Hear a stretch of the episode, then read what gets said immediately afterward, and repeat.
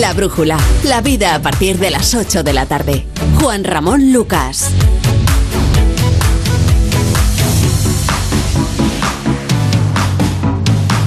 Otra más de Pedro Sánchez.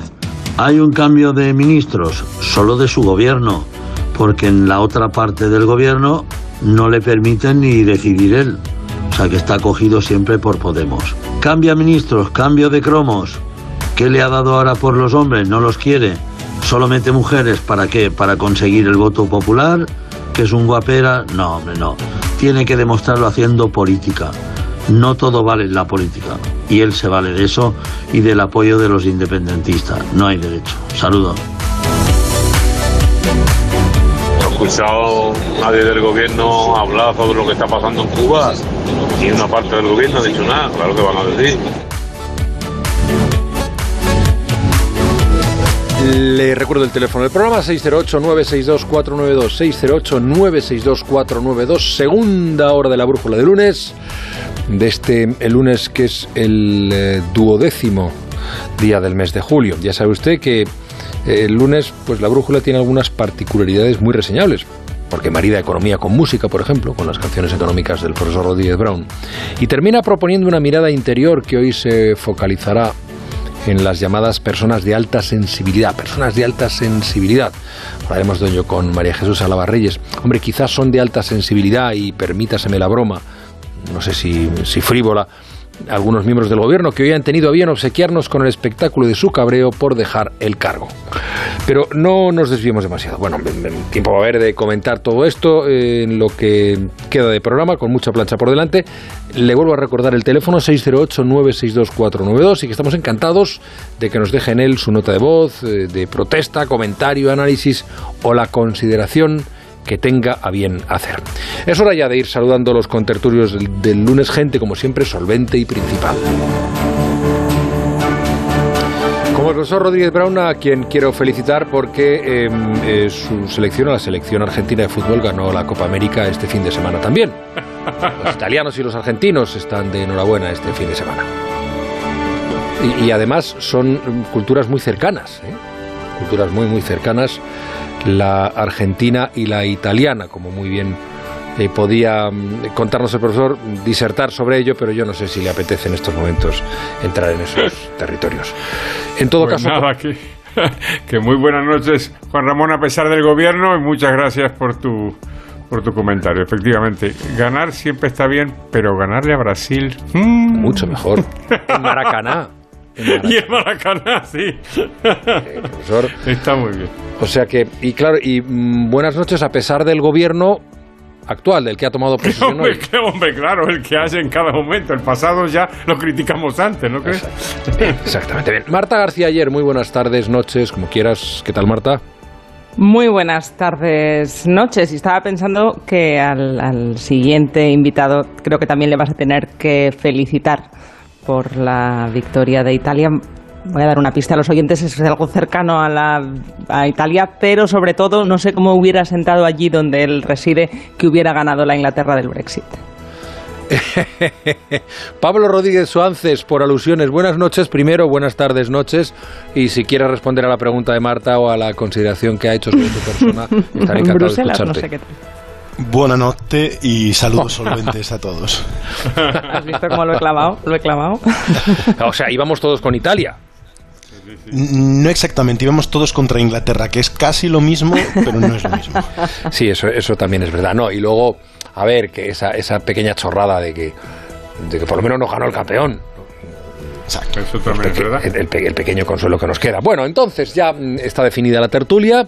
Ya le he dicho que era gente solvente y principal. Carlos Rodríguez Brown, Marta García Ayer, Pablo Rodríguez Suárez. Así que, Belda, un poquito de compra y entramos ya en materia. Un hotel de lujo sin que se suba de precio, pero con piscina, que este cuerpo hay que lucirlo. A Camaleón le gusta elegir. Por eso contrata su seguro de coche con Génesis, porque paga solo por lo que necesita, escogiendo el pack con las coberturas que mejor encajan con él. Contrátalo en el 913422555 o en genesis.es. Elegir es Génesis. Iberdrola abrió el camino de las energías limpias y ahora también el de la igualdad a través del deporte. apoyando a más de 300.000 deportistas, 16 federaciones y 23 ligas femeninas. Estamos abriendo caminos. ¿Hasta dónde llegaremos? Iberdrola, socio de igualdad del Comité Olímpico Español. Empresa colaboradora del programa Universo Mujer. Tengo esclerosis múltiple. Ahora convivo con la incertidumbre. Pueden fallarme las piernas, la vista, el habla, la fuerza. Eso no lo sé, pero tengo una certeza.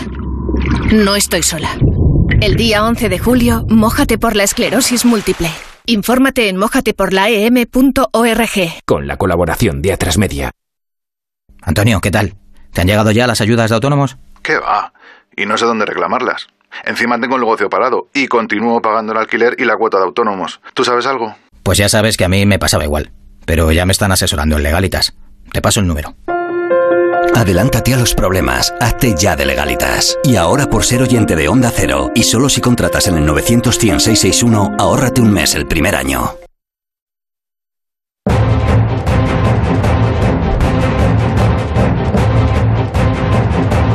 Si eres un gran conductor y tienes los 15 puntos, ¿por qué no te cambias a línea directa? Así no tendrás que escuchar nunca más esto.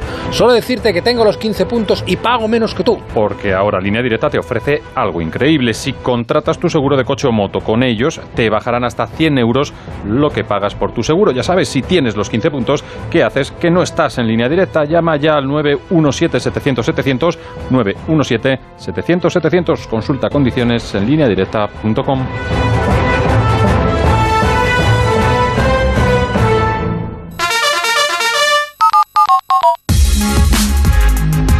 La brújula. Juan Ramón Lucas. Bien, y para arrancar la brújula de la economía, la propuesta que nos hace en su mirada cítrica cada tarde-noche Ignacio Rodríguez Burgos. Adelante, Ignacio.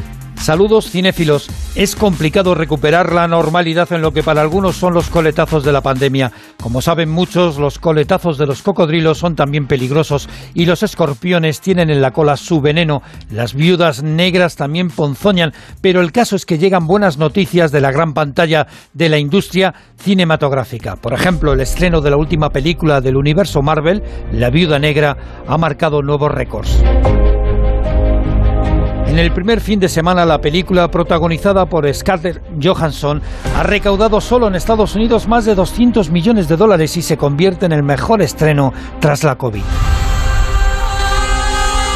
La recuperación económica es algo deseado por todos los países, sectores y organismos. Los ministros de Economía del Eurogrupo, entre ellos la recién ascendida vicepresidenta primera Nadia Calviño, se han reunido con la secretaria del Tesoro estadounidense Janet Yellen. Washington ha conseguido una victoria.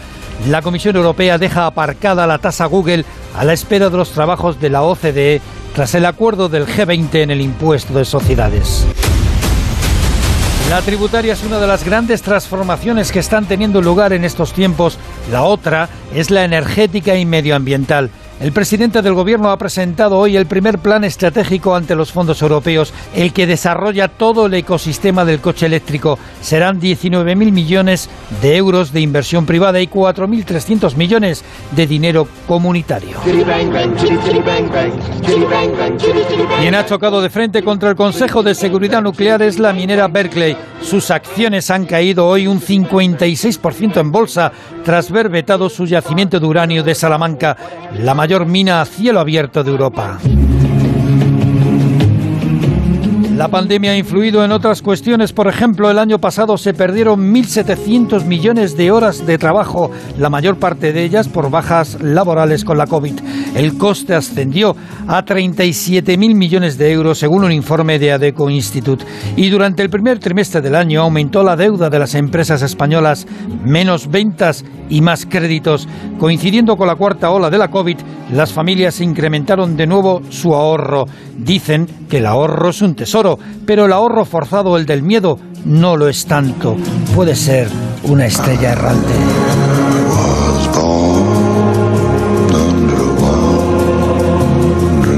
Hay veces, este, eh, profesor, y quizá Marta y Pablo estén de acuerdo, me cuesta trabajo hablar sobre la música cuando trae cosas así. Pues sí. Estará Lee Marvin cantando, ¿no? Claro, claro. Maravilloso. Súbelo un poquito, Belda. Permitirán. was born under a. Qué bonito. ¿Verdad? Born. Bueno, mm, eh, a ver, eh, lo que pasa es que este es un programa, eh, la hora de economía, luego, claro, nos, eh, nos expandimos un poco musicalmente hablando con Ignacio y luego los lunes ya ampliamente y con ese criterio tan peculiar del profesor. Pero es que tenemos que hablar de cifras, de millones y, y, y- y yo empezaría por lo de las horas de trabajo perdidas. Me ha llamado la atención eh, lo de la tasa de absentismo laboral de 2020, que seguro que tiene una traducción que tiene que ver con la pandemia. Claro, 1.700 millones de horas de trabajo perdidas, bajas médicas, cuidado de familiares, horas perdidas en el lugar de trabajo por falta de suministros, por ejemplo. Luego están esas equivalencias que, eh, que se hacen también en situaciones así equivalen esas, eh, esos 1.700 millones de horas de trabajo a que 937.000 empleados no trabajasen en todo el año y el coste para la economía es casi de 37.000 millones de euros, un 3,3% del PIB. Claro, eh, ¿esto era inevitable con la pandemia o es una cuestión de gestionar mejor el- el trabajo? ¿Tenemos que em, acostumbrarnos a este tipo de cosas? ¿Tenemos que resignarnos? No sé, em, es que, claro, ante cifras sí yo no, no tengo muy claro qué es lo, se puede, qué es lo que se puede hacer y no sé lo que la ciencia económica, profesor, marca en este sentido. Pues mira, yo creo que son, son, las dos, son las dos cosas, ¿no? Cuando tú tienes una pandemia como la que hemos sufrido en el año 2020, pues entonces si te cae el, el PIB a las cifras que hemos registrado, pues es obvio que tiene que haber una, un correlato inmediato en, la, en el mercado de trabajo, ¿no? Pero también se puede decir que esta es una de las asignaturas pendientes, ahora que hablamos de un nuevo gobierno, ya. pues es una de las asignaturas pendientes, a ver cómo hacemos, no digo para que el paro sea cero, pero que al menos sea pues como los demás países de Europa, que son muy parecidos a nosotros en tantas cosas, pero no en esa. Claro, profesor. Precisamente. Claro, es que ¿No? parece, parece como si en el tema laboral todo estuviera por hacer en España, todo estuviera mal hecho y hubiera que eh, prenderlo todo y volver a empezar. Porque claro, seguimos teniendo las tasas de paro que tenemos, el paro juvenil que tenemos, eh, eh, en este caso el absentismo laboral, y en fin, parece el, el, eh, aquel cuento de la buena pipa, que era siempre el mismo y nunca se acababa, y dijeras lo que dijeras, pues ibas en la misma dirección. Parece como si... Pero no es de ahora, eh, Juan Ramón, esto viene de, de hace mucho tiempo y con varios gobiernos. Pero en fin, No, no, sí, no, no, efectivamente claro. parece que es así, ¿no? Es un viejo tema sin, eh, por resolver de la economía española, el paro, el, el mundo laboral.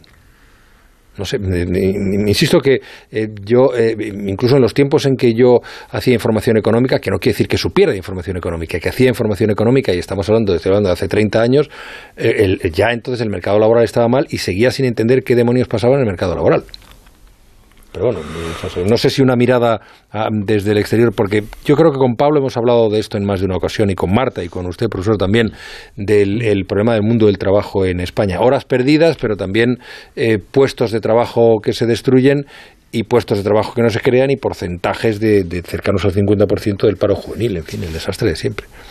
Pero bueno, no sé si merece la pena. eh, Bueno, ta- también es verdad que somos muy de destacar lo que no funciona, claro, porque lo que va bien pues no es noticia, entiendo. Lo que, lo que se arregla lo destacamos menos que lo que va mal, que es verdad que en el mercado laboral español hay muchas cosas que van mal.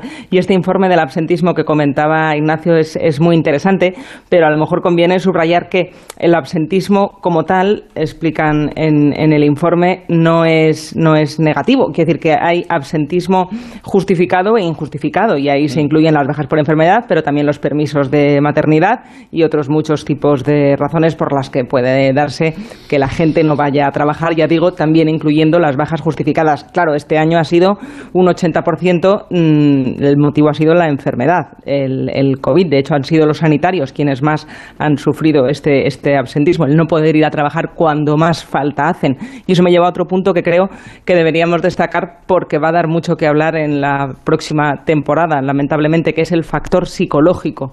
Están avisando los expertos que el desgaste mental, eh, no solo en los sanitarios, también en otras muchas profesiones, también en gente que ha teletrabajado, que en vez de menos horas ha echado el doble de las que solía, hay un desgaste mental que puede pasar factura cuando pase la pandemia y las empresas están empezando a tomar medidas porque no saben cómo ayudar a, que, a que, gestionemos, a que metabolicemos todo lo vivido, que, ha sido mucho, una vez que el virus ya no esté. Eh, la, resaca y, sobre todo el desgaste mental puede pasar factura y a las empresas les preocupa mucho porque afecta a la productividad. Pablo, alguna mirada, no sé, bueno, singular, seguro, inteligente también desde Bruselas a todo esto. Sí, efectivamente. Bueno, destacar efectivamente que el, que el informe del, absentismo tenemos esa concepción negativa como si estuviéramos pensando en, escaqueo. Como decir, mira, que cómo somos los españoles, que un 7% de los trabajadores escaquean incluso en los momentos más delicados y cuando hay que reflotar la economía. Bueno, en este caso concreto, como recuerda Marta, tiene que ver con, criterios más que justificados, que no solo es el tener enfermedades o accidentes laborales, sino que en la época de COVID, desde los permisos para cuidar a familiares enfermos, como las cuarentenas que te obligaban a quedarte en casa y que muchos trabajos que no podías hacer de manera no presencial, sobre todo al, inicio de la pandemia, explican un poco los, los, números de, absentismo. Pero como decías bien tú también, eh, el problema es de fondo y lo sabemos. Es una cuestión que que no queda resuelta, que no está resuelta ahora mismo en, los retoques que se están dando en, la reforma laboral y que tiene problemas técnicos, tiene problemas legales, tiene un problema clarísimo, digamos, político en el sentido de, de, confianza, porque los interlocutores no confían en ellos, los agentes sociales no confían en la patronal y viceversa, en muchos casos con buenas razones, y que no hemos aprovechado la última década para solucionarlo, porque hemos visto cómo funcionaba bien en otros sitios, hemos visto cómo el entendimiento entre patronal y, sindicatos y agentes sociales funciona muy bien en Alemania. Hasta el punto de que las reformas se pactan en los momentos buenos y en los malos. Hemos visto cómo funcionan los países nórdicos, donde son los propios sindicatos donde no quieren que haya, por ejemplo, salario mínimo y cosas similares porque creen que perjudicaría, porque la condición, lo que tienen ahora es mejor, porque lo, logran, lo logran de, de forma acordada y hay un problema de, filosofía muy clara, en el que incluso en los momentos buenos y en los momentos malos en España no acabamos de mentalizarnos, de creer, de aceptar que el gran problema de los datos de desempleo y sobre todo el desempleo juvenil eh, no es que en España te despidan, el gran problema no está en el momento del despido, que es donde se centra todo el debate político, sino es en el problema de la contratación. Miremos los números ahora mismo de, de otros países donde el problema está en la contratación. El problema es cuando te quedas sin trabajo, no es que te quedes sin trabajo, sino lo difícil que va a ser que encuentres otro trabajo y bien pagado. Y eso tiene totalmente atrofiada la, la cadena laboral. Bueno, em, la cuestión del, mundo del trabajo, que bueno, volveremos a ella una y mil veces, desde luego. Ahora lo que os voy a proponer es una mirada em, algo focalizada en la crisis de gobierno, digo focalizada eh, particularmente en el ámbito de la economía. Pedro Sánchez parece claro que quiere que España eh, mm, siga, desde luego siga a la cabeza del crecimiento en Europa, eh, fortalece las eh, carteras del área económica, pero también envía un mensaje a Bruselas de que, bueno, aquí vamos a poner a quien ponemos al frente de la cosa económica, por tanto, vamos a cumplir lo pactado y somos merecedores absolutamente de lo que vamos a recibir de los fondos europeos. Bien, eh, Nadia Calviño es garante de esos fondos europeos, desde luego en ese sentido, sentido político, y eh, desde Madrid. asciende a vicepresidenta primera, lo recordamos, y función pública pasa de nuevo al Ministerio de Hacienda. Sube también un puesto en el escalafón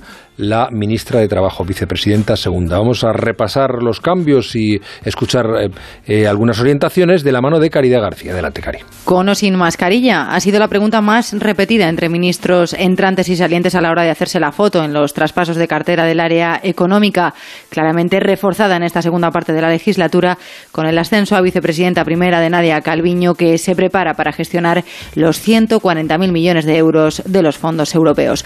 20.000 millones la partida más abultada irá al Ministerio de Transportes, Movilidad y Agenda Urbana, desde ahora en manos de la ex alcaldesa de Gaba, la catalana Raquel Sánchez. Con un hondo suspiro recibía esta mañana la cartera de manos de José Luis Ábalos, que se ha ido agradecido, pero no con Pedro Sánchez, a quien ni siquiera mencionaba. Orgullo de haber formado parte del gobierno de España, no de un gobierno, sino al servicio de España, que es la idea fundamental. Y sobre todo, eh, pues agradecimiento porque uno es la cabeza a la que golpear, la que también tiene que lidiar y mediar. Pero es evidente que si no hay un equipo detrás, no es posible hacer nada de cuanto hemos hecho. Cambios también en Hacienda, cartera que ostenta María Jesús Montero y que, como su predecesor del PP, Cristóbal Montoro, recupera competencias en función pública. Ha querido elogiar su figura el responsable hasta la fecha de esta materia, Miquel Iceta. Hoy le atribuimos una responsabilidad, pero que acarrea muchas responsabilidades. Yo solo le deseo el mayor de los éxitos porque su éxito va a ser el de todos. Equipo económico supervisado por Calviño que asume poderes absolutos en este ámbito y que sale reforzada también de cara a las batallas que mantiene abiertas con Yolanda Díaz a cuenta del salario mínimo y de la reforma laboral. Precisamente este miércoles UGT y comisiones obreras se concentrarán frente al Banco de España para exponer sus reivindicaciones al respecto. Bueno, vuestra eh, primera impresión sobre el cambio de gobierno centrado fundamentalmente, pero no únicamente, si queréis, en, la, en las cuestiones de, de economía. Venga, Marta, empezamos contigo. Que solo, que solo ha estado Ábalos en su despedida. No había ningún ministro para acompañarle y ha sido evidente que, bueno, que había ahí mucho más de lo que se estaba verbalizando en los discursos. De hecho, una de las muchas razones que puede haber para la salida de Ábalos se está asociando con algo muy económico, que es la política de vivienda y, su negativa a, a, ceder en las negociaciones eh, con, con, Podemos y parece que en los planes de, de este nuevo gobierno que, que, lanza Sánchez está conseguir esa política de vivienda para mm, ganarse el voto joven, al que también va dirigido en gran parte la parte estética, digamos, de este rejuvenecimiento generacional. Eh, y la política de vivienda asequible puede servir para compensar otro tema también muy económico que discutimos mucho en esta tertulia, que es el gran desafío de las pensiones. El gobierno necesita evitar transmitir la idea de que su única prioridad eh, económica, más allá de los fondos y la recuperación, está en las, en las pensiones y en la, y en la gente eh, que está en edad de jubilación o ya jubilada, porque eh, está perdiendo mucho apoyo entre los jóvenes y para ellos la vivienda, el acceso a la vivienda de manera más asequible ahora mismo es, es un factor clave. Claro, la ministra es lo primero que ha dicho, ¿eh? Claro, eh, es que es la nueva clave. Que ha puesto sobre la mesa. Sí, es sí. la nueva clave. Igual que, por ejemplo, en política territorial, la estrategia parece que va a ser mmm, quitar el foco de Cataluña y pasarlo a, a la España, a la España vacía, sí. al, al, guiño al mundo rural. Eh, bueno, pues, pues en lo económico, en las políticas sociales, la vivienda va a ser ahora una prioridad y el PSOE no quiere ser el polímalo que, que cercena la posibilidad de una reforma. ¿Quién quiere continuar, profesor? Venga. Vamos a ver, lo primero a mí me llama la atención, eh, desde el punto de vista político estrictamente, es, es esto de que, de que lo, lo, que dice Ábalas, ¿no? Que es que le dan palos en la cabeza, ¿no? Mm. Pero vamos a ver, ¿y él que creía que era ser un ministro? Los ministros están para eso. Los ministros sirven para eso. Los ministros son fusibles, son plomos, cuyo objetivo es proteger al, al, cabeza de cartel que es el presidente. Por eso los nombra. Los nombra para que si las cosas salen bien, el mérito sea del presidente, y si las cosas salen mal, se quita al ministro y se le asigna toda la culpa y se demuestra una vez más que el mejor amigo del hombre no es el perro, sino el chivo expiatorio. Y entonces encima se queja, no lo entiendo. En fin, la, de la parte económica me parece capital la, la, la, el todavía mayor encumbramiento de, de Nadia Calviño. Ese, ese, el, el, el, objetivo, por supuesto, aquí también es, es político, es garantizar que va a haber alguien respetable yeah. y que sea una garantía para los para los para los europeos. La, eh, las tensiones con Podemos estaban totalmente previstas y yo casi diría que están incorporadas en el en la lógica política. Vosotros ya lo he contado una vez, no habíais nacido, desde luego ni Marta ni Pablo, pero Felipe González hacía lo mismo con Solchaga y con Guerra, hacía exactamente lo mismo que va a hacer Pedro Sánchez ahora con Calviño y Susana Díaz, entretener al personal y salvarse él. Y entre tanto, pues quedan pues todas las tareas pendientes, esa es la verdad. Y una de ellas, por cierto, va a ser tapar una noticia que dimos esta mañana en la España que madruga, que son los impuestos europeos. Porque la gente sigue pensando en las ayudas eh, europeas como si fueran un maná, ¿no? Y el maná, como ya os he contado alguna vez, no es, gratis, no es gratis, ¿eh? el maná hay que pagarlo. Y se paga con impuestos europeos, y esa es una de las cosas que habrá que ocultar también. O sea que tareas pendientes, pero el objetivo político está claro, y es garantizarle a Pedro Sánchez que dentro de dos años y pico no se va a producir en España lo que se produjo en la comunidad autónoma de Madrid. Ese es el objetivo. Em, yo vuelvo a subrayar esto porque es muy del profesor Rodríguez Brown, como el de usted, señora, el mejor amigo del hombre no es el perro, sino el chivo expiatorio. Don Pablo, su turno, si usted lo tiene bien. Yo diría que en, en esta reconfiguración de gobierno hay por lo menos seis mensajes por parte del, del presidente. Lo vamos a hacer Perdona, como ¿cómo la ha parte dicho? de... Re- ¿Reconciliación? No, no, no, reconfiguración, no sé qué he dicho de Sí, no, gobierno, no, es que te puedo haber... Reconciliación. Estoy- claro, por eso, por eso. Podría ser Pensaba también que era una- reconciliación. Pensaba que era pero- una coña. Pensaba que era no, una no, coña, no sé sí, con quién sí. se podría reconciliar a estas Reconfiguración, alturas, amigos, pero, Sánchez pero no, no, siempre la se reconcilia reconfiguración, el cambio de gobierno. Perdona, mm, Pablo, Um, creo- mm, dale, dale. Perdona. Creo que hay por lo menos seis mensajes. Eh, uno a los socios europeos, a los socios que mañana mismo, en, en la reunión aquí en Bruselas de, de los ministros de Finanzas, del ECOFIN, son los que van a dar visto bueno al plan de recuperación español, haciendo probablemente posible que a finales de este mes o principios del año que viene, o sea, del mes que viene, ya lleguen los primeros 9.000 millones de euros de, de ese maná europeo del que hablaba el profesor. El segundo, aunque es parecido, es para las instituciones europeas, sobre todo para la Comisión Europea, que es de donde vino eh, Nadia Calviño, y el presidente le está diciendo eh, pese a los rumores que hayáis podido escuchar, ella es mi apuesta, ella va a seguir siendo la interlocutora, de ella os fiáis, no va a haber ningún problema, porque el presidente es consciente de que esta carrera por los fondos europeos, porque va a ser una carrera de fondo, eh, va a requerir, hasta ahora es lo fácil, estos 9.000 millones que van a llegar son los fáciles, porque digamos que son por medidas y reformas ya tomadas desde 2020, el próximo desembolso, que va a ser de unos 13.000 millones, también porque está casi todo ya hecho, pero luego a partir de, noviembre y diciembre de este año ya llegan las reformas y los hitos pendientes que todavía no se han aprobado, y el mensaje es tranquilos que va a seguir siendo la misma persona. Es un tercer mensaje, yo creo, claramente, a la parte del gobierno eh, propia a los ministros del PSOE, no solo la parte Solchaga Guerra, sino que recordemos mucho más recientemente las peleas formidables entre Guindos y Montoro con la ambigüedad que jugaba Mariano Rajoy. En este sentido, yo creo que el presidente está mandando un mensaje entre Hacienda y Economía, ahora mismo manda Economía porque el dinero de Europa es prioridad. El cuarto mensaje es para Unidas Podemos y es vicepresidenta Yolanda Díaz. En esta lucha eh, no se va a imponer usted a, Calviño, por lo menos va a seguir un peldaño por encima. Esta es mi, mi lectura y mi interpretación. Hay un quinto mensaje, muy probablemente, a todos los analistas, críticos y periodistas que anticipaban hace muy poquito la caída de Calviño y de Escribá y un giro a la izquierda muchísimo más mm, político que no se ha producido. Yo creo que hay un sexto mensaje que es un poco a, a la ciudadanía en sentido amplio, a los votantes del PSOE, pero no solo, sino diciendo esto ha girado, este es el gobierno de la recuperación, esto va a estar centrado en la economía, en los planes europeos, en las reformas, en la vivienda, en el empleo. Entonces yo creo que esos son un poco los seis mensajes que lanza el presidente. Ahora, también hay una, una última advertencia. Yo creo que la vicepresidenta Calviño que ya quizás pudo llegar inocente a, a Madrid desde Bruselas, pero ya no lo es, creo que es plenamente consciente de que esto es un ascenso trampa, que el presidente si algo ha demostrado, y sobre todo lo ha demostrado con esta reconciliación, reconfiguración de gobierno, es que incluso a los que tiene más, más cerca, desde su jefe de gabinete a sus ministros que le han acompañado durante todo el camino, no tiene ningún problema en quitárselos de encima cuando cree que es necesario.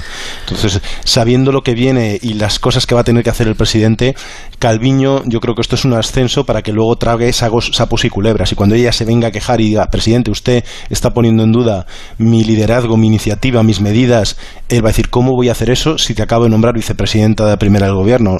Entonces yo creo que es un nombramiento un poco trampa. Es ascenso, le da poder, pero yo creo que con, con un back office, con un, un troyano metido, que lo va a intentar aprovechar el presidente a la mínima de cambio. Bueno, yo de todas formas estoy con el profesor Rodríguez Brown en que esto va en el sueldo. Eres, eres político, eh, estás sometido a movimientos que puede que no te lo esperes, que puede que te decepcione, pero, pero en fin, mm, es como mm, salvando las distancias quien tiene una responsabilidad en la dirección de un programa de televisión o de radio o de un periódico, pues en un momento determinado tienes que tener siempre la maleta mm, preparada. Abierta eh, o, y cerrarla y, cambiar, no lo sé. Pero en fin, eh, me, he anotado lo que tú has dicho, mensaje de la Unión Europea, lo has, lo has, incluido todo, la Unión Europea, las instituciones europeas, a la parte propia del gobierno, a Podemos también, a los analistas y periodistas que no, no sé si conocéis de alguien que haya acertado, y luego a la ciudadanía en sentido más amplio. Pero en fin, eso, eso también es una forma. Podría ser interesante que nos revisásemos nuestra capacidad analítica a la hora de, de, de, hacer previsiones. Sí, de hacer previsiones. En fin. Somos, luego decimos de los economistas, joder, pero los periodistas. Eh, ¿Hay alguna llamada de los oyentes también para hablar sobre este particular? Buenas noches. Eh, hablando del tema de, del estímulo laboral, del trabajo, de las contrataciones, pero vamos a ver, yo entiendo que que es que aquí el problema es que eh, los empresarios no quieren crear empresas que duren ni perduren, ni tener al trabajador. Entonces, yo hablo desde mi punto de vista de trabajador y es que es imposible. O sea, el problema lo tienen ellos. Que es que no, no están concienciados en hacer una empresa para que la empresa funcione y trabaje. Tienen pensado en ganar dinero, explotar al trabajador y cuando se acabe, deprisa y corriendo y ganar dinero rápido. Buenas noches. Pues yo creo que Pedro Sánchez lo que ha hecho ha sido dejar a los de Podemos para que se vea lo torpes que son. Y así el equipo socialista destaca un poco más, simplemente por incomparecencia del contrario. ¿Tú vas a poner ahora unos buenos ministros en Podemos para que te hagan sombra? Pues no, hombre, dejas a los torpes estos y así, pues yo diría, mira, los socialistas lo hacemos bien y los socios, mira cómo lo hacen. Hombre, Yo no descartaría nada en el caso de... Pero vamos, a ver, eh, ¿podemos hacer un comentario sobre esto? Sí, claro, claro, por supuesto. Ah, sí, sí, sí. De hecho, estaba esta tarde preparando el borrador de, del artículo ese que compartimos los miércoles tú y yo, Juan Ramón, en, La Razón, y estaba pensando exactamente eso mismo, ¿no? Lo que pasa es que no, no encaja con, con otros ministros de Podemos que tienen, desde luego, un, peso específico mucho mayor, como Yolanda Díaz, pero desde luego yo estaba pensando eso mismo. Sí, si yo tuviera, si yo fuera eh, Sánchez, y tuviera que decidir, suponiendo que pudiera, que igual no puede, ¿eh? porque esto es un gobierno de coalición, pero yo preferiría casi tener al, al ministro Garzón en su poltrona que cada vez que habla, habla se indigna a cientos de miles de agricultores, más que tenerlo fuera y tener adentro a otros que sea políticamente más, más valioso y por lo tanto más competitivo. ¿no? Yo estoy, estoy con el oyente. En el caso, de, en el caso de, del chuletón fue claro que eh, Garzón está tan ninguneado que no le hacía falta ni, ni destituirlo.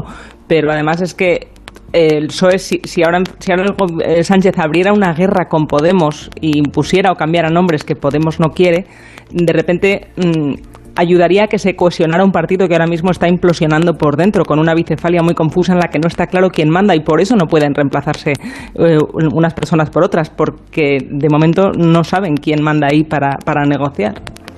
Bueno, eh, yo, tengo la impresión de que ha habido un, eh, que hay un diálogo mucho más fluido entre Yolanda Díaz y Pedro Sánchez que el que había entre Iglesias y Pero manda Yolanda Díaz y Pedro Sánchez.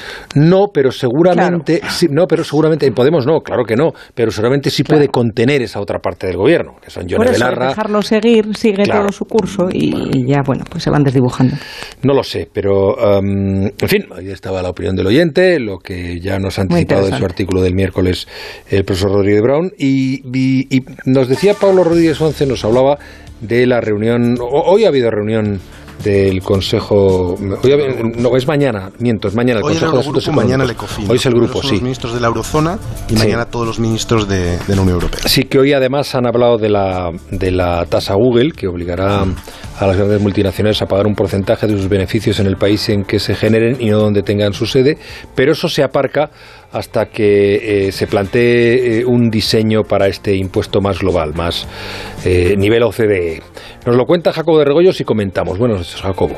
Muy buenas noches. Lo ocurrido ahora con la tasa Google parece la demostración de que se consigue más por las buenas que por las malas. Las administraciones norteamericanas, demócratas o republicanas, no ven con buenos ojos este impuesto a las multinacionales digitales que ven discriminatorio contra sus compañías porque creen que va contra las norteamericanas, especialmente. La administración Trump fue la que más claramente se opuso a este y a otros temas, pero ha sido con la visita de la secretaria del Tesoro de George Biden que también se ha opuesto con la que los europeos han finalmente plegado velas, al menos de momento. La Unión Europea ha decidido tener un gesto con Washington y aplazar su propuesta para esta tasa que grava a las tecnológicas, pero no abandona el proyecto. El gesto no va tan lejos, lo que ha hecho es pues darle una oportunidad a nivel más global, ya que la OCDE va a presentar un proyecto de diseño el próximo mes de octubre de este tipo de impuesto. Y lo ha hecho también porque, como dice Paolo Gentiloni, el comisario de Asuntos Económicos, quiere embarcar a Estados Unidos en esta idea. I think we will work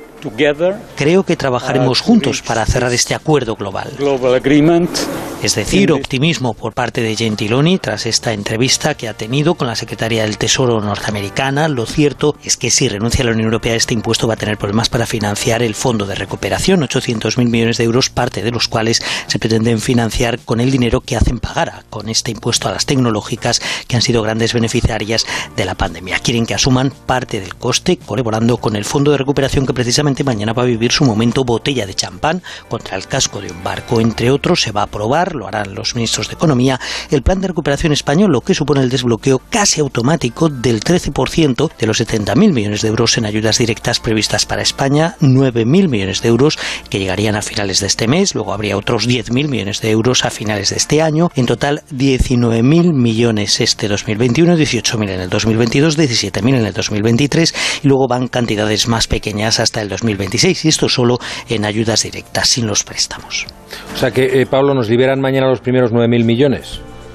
Muy probablemente sí. de hecho, fíjate, si está tan confiado el gobierno que la ministra mm, Calviño, la vicepresidenta, vuelve a España para el Consejo de Ministros y se queda al frente de la reunión el secretario del, del Tesoro. Es casi una parte, digamos, trámite. Se ha hecho, la Comisión Europea es la que hizo la evaluación pero cuando se hizo el acuerdo el año pasado, justo hace un año, países como Holanda se guardaron como un as en la manga, que lo llamaron un freno de emergencia, que es darle la última palabra en el fondo a los ministros que pudieran no vetar exactamente, pero sí retener, ralentizar si vieran algún problema en la evaluación de la comisión. No solo que el plan de cada país esté bien o sea lo suficientemente bueno, porque en el fondo no tiene tiempo Holanda de analizar en detalle las 50.000 páginas de 27 planes de recuperación, pero si cree que la Comisión Europea está siendo demasiado laxa, que hay algo así, pues podía meter un poco el dedo en la llaga y parece que no ha habido problemas. Nos cuentan que no España no es uno de los países en los que se han forzado eh, pequeñas modificaciones, así que en teoría sale limpio falta todavía una parte de un trámite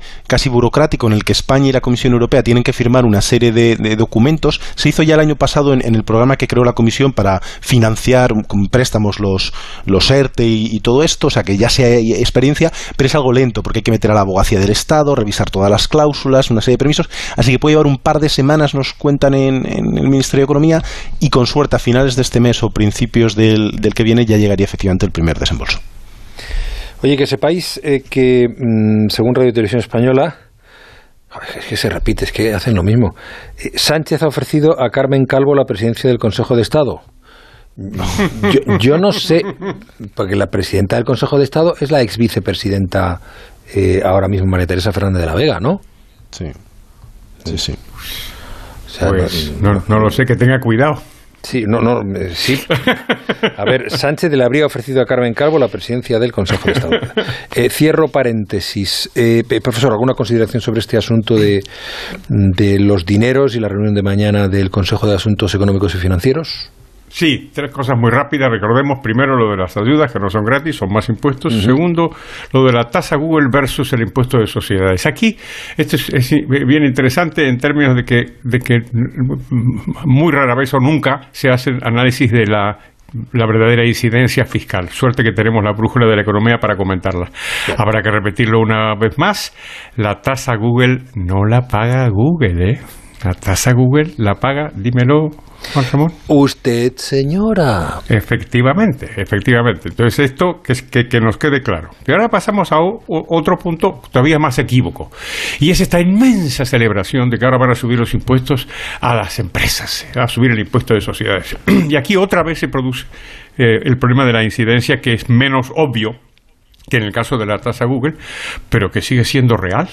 Entonces os lo planteo una vez más si vosotros creéis que si le suben los impuestos a Amazon, eso lo va a pagar Amazon, si vosotros creéis seriamente que si se pueden subir los impuestos a las empresas y esto no tiene ningún impacto sobre los clientes, sobre los inversores y sobre los trabajadores, pues vais a tener que demostrármelo porque yo no me lo creo. ¿eh? Y hay una larga tradición, larga tradición de análisis económico que dice que hay que desconfiar, larga significa de siglos, ¿eh? que hay que desconfiar mucho de estos gobernantes que dicen que le van a subir los impuestos al capital y que esto no va a afectar a los trabajadores. No es verdad. Em, sí, yo sabía que Marta iba No, no pierdo la esperanza de intentarlo, profesor, porque me parece que es un tema enormemente interesante que 132 de 139 países se hayan puesto de acuerdo en esta reforma fiscal que implicaría eh, cambiar las reglas y poner de acuerdo en, en una reforma fiscal para multinacionales en un mundo digital en el que ahora mismo las reglas del juego no son ni las del siglo XIX ni las del XX. Y es verdad que subiendo los impuestos cambiarán cosas, pero no necesariamente solo implican al consumidor, también a los accionistas, también a los enormes beneficios de esas empresas que pueden no, no solo mm, eh, ser negativos para ellas.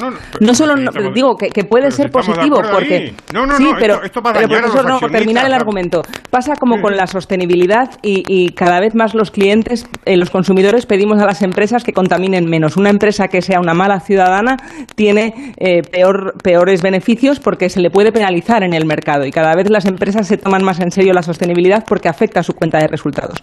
Bueno, pues pagar impuestos allí donde, donde mm, generas los beneficios también empieza a ser una cuestión de buena ciudadanía. Y si la gente deja de comprar en Amazon porque percibe que es injusta con la sociedad de la que se beneficia, eh, le iría peor que si se percibe como un buen ciudadano. Entonces, hasta le puede ser rentable. Le pasó a Starbucks en Reino Unido. Cuando la gente supo que no pagaba impuestos Starbucks en Reino Unido, empezó un boicot que le hizo cambiar a la compañía y pagar impuestos le supuso más beneficios. O sea que no es algo tan inaudito. Que no, que no, que no, que la gente no va a dejar de comprar en Amazon. No, no, no, no, no. La gente va a seguir comprando en Amazon, pero más caro por este impuesto. Y por supuesto que estoy de acuerdo contigo, claro que daña a los accionistas. Por supuesto, millones y millones de modestos ahorradores en toda Europa pues se van a ver visto empobrecidas por esta, por esta operación. Bueno, em, antes de irnos a las canciones económicas, eh, algo que tiene que ver con eh, la situación de las familias y cómo eh, ha traído alguna ventaja desde el punto de vista económico para mm, bastantes familias españolas la pandemia. Es la misma razón que ha llevado, em, que llevado hacia abajo a las empresas. Es decir, por la caída de la, la pandemia en el consumo, las familias han ahorrado, las empresas no han vendido. Eh, eh, Ainhoa eh, Fernández, Ainhoa Hernández nos lo va a contar. Buenas noches, Ainhoa. Buenas noches. Debido, entre otras cosas, a la pandemia, se impulsa el ahorro y se reducen las deudas entre las familias españolas. La deuda de los hogares queda cerca de 698.000 millones, 7.000 millones menos que el año anterior. Antonio Pedraza, presidente de la Comisión Financiera del Consejo de Economistas. Las entidades no encuentran mucha solvencia en la familia que lo están pidiendo y entonces eso crea una dificultad a la hora de acceder al crédito. Entonces yo creo que el crédito de las familias ha bajado no por falta de necesidad, sino por falta de solvencia, eh, en estos casos eh, de la pandemia, para que las entidades le concedan las operaciones. La riqueza financiera de las familias españolas, lo que ahorran frente a lo que deben, suben un 8,5%. Llega al billón 630.000 millones de euros. Otra cosa son las empresas. Al terminar las ventas, porque ha caído la demanda, pues, pues no había clientela prácticamente, las empresas han tenido que financiar el circulante que no salía. Las empresas acumulan una deuda que supera los 960.000 millones de euros, tras aumentar este año en casi 60.000 millones. La deuda de las empresas unida a la de las familias españolas supone el 150% del PIB español. La brújula. Juan Ramón Lucas. Esto es muy fácil. ¿Que no habiendo tenido siniestros durante el confinamiento, no has hecho nada por mí? Pues yo me voy a la mutua. Vente a la mutua y en menos de seis minutos te bajamos el precio de cualquiera de tus seguros, sea cual sea. Llama al 91 555 5555. 91 555 5555. Esto es muy fácil. Esto es la mutua. Condiciones en mutua.es. ¿Los pitidos de oído no te dejan dormir? Toma Sonofin. Sonofin contiene ginkgo biloba que contribuye a una buena audición y melatonina para conciliar el sueño. Pitidos Sonofin de Pharma OTC. En Securitas Direct te protegemos frente a robos y ocupaciones. Además de poder detectar al intruso antes de que entre en tu casa, verificar la intrusión en segundos y dar aviso a policía, somos los únicos capaces de expulsar al intruso de tu vivienda en el momento. Gracias a nuestra tecnología exclusiva Cero Visión, generamos una situación de cero visibilidad al instante, obligándole a salir. Confía en Securitas Direct, expertos en seguridad. Llámanos al 945 45 45 o calcula online en securitasdirect.es. Obvio muy mal a papá, ¿eh? Se despista muchísimo últimamente. Nutramen le puede ayudar. Nutramen con DHA y vitamina B6 ayuda al funcionamiento del cerebro y a la concentración. Nutramen de Pharma OTC. Canciones económicas. Canciones económicas. Ahí lo tiene, profesor. Hoy vamos a escuchar a un gran cantautor español, Pincha Vela. Ay, señor, la que armaron, la que liaron con la salida de la masonería y la subversión. Pues claro que sí, Carlos Cano, Carlos Cano, el famoso cantautor, compositor, poeta español, eh, personaje muy muy destacado en el panorama musical de nuestro país y, y- y de América también. Eh, en fin, es el hombre de- que compuso Verde, Blanca y Verde, yo creo que es el verdadero himno andaluz. Y, de- en fin, Habaneras de Cádiz, hagamos un pequeño homenaje a la libertad en, en Cuba, que ahora está peleando el pueblo contra el comunismo. Y también esta canción, que se llama La Murga de los Currelantes. Este fue compuesta en 1977 y lo que pretendía era reflejar cómo era la realidad española, eh, española eh, particularmente andaluza, durante la, la transición. Y la verdad que tiene, tiene muchísimo, muchísimo interés, yo creo que vale, vale para, para nuestra época también, salvo cuando dice que vuelvan pronto los emigrantes. Eso sí que es una diferencia muy grande con respecto a nuestra actualidad, donde tenemos más extranjeros que vienen a España que españoles que se van fuera. Pero los temas que toca, pues son desde eh, el turismo, por supuesto, eh, la, la- la llegada de la democracia, el fin de la dictadura. Eh, Esta es una canción de la típica de la, de la transición. También la cuestión del paro. Fíjate, ya estábamos hablando de eso, pues ya se estaba hablando del paro, los servicios públicos. La idea de que eh, se, se iba a acabar la corrupción, ¿no? Como dice en un momento dado, traca, traca, traca, para los caciques, ¿no? Que, que los, caciques se iban, se iban a poner a, a trabajar, ¿no? Con- a- con- al cacique le vamos a... Pico para chimpún, dice Carlos Cano. Es una, es una idea muy, muy, la verdad que es, es muy bonita. Y nos cuenta, pues, que- pues eso, que económicamente, pues seguimos teniendo problemas en diferentes sectores, habla del turismo, por ejemplo, pues también tenemos problemas ahora. ¿Para qué os voy a contar de, del paro? Es verdad que no habla de los impuestos, porque en esa época todavía eran relativamente bajos, pero en lo demás, desde, desde el paro a los servicios públicos hasta la corrupción, pues sigue reflejando que la murga de los currelantes, pues sigue siendo la murga de los currelantes de hoy en día.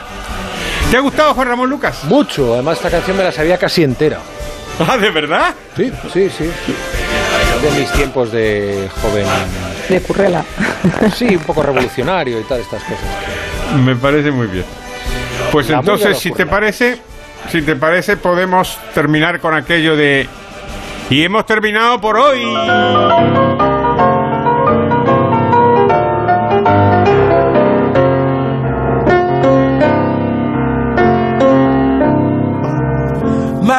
Manicero se va. Se Pues va. sí. No te cuestes a dormir sin comer un cucurrucho de. Profesor, muchísimas gracias. Un placer, como siempre.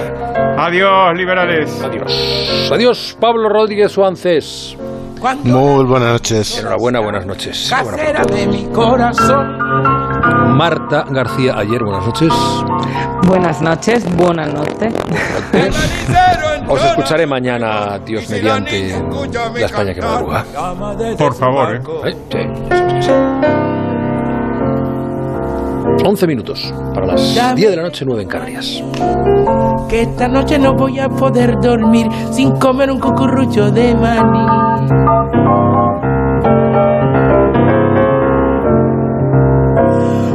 Maní. Sigue el rumbo de la brújula de Onda Cero con Juan Ramón Lucas. Maní, maní.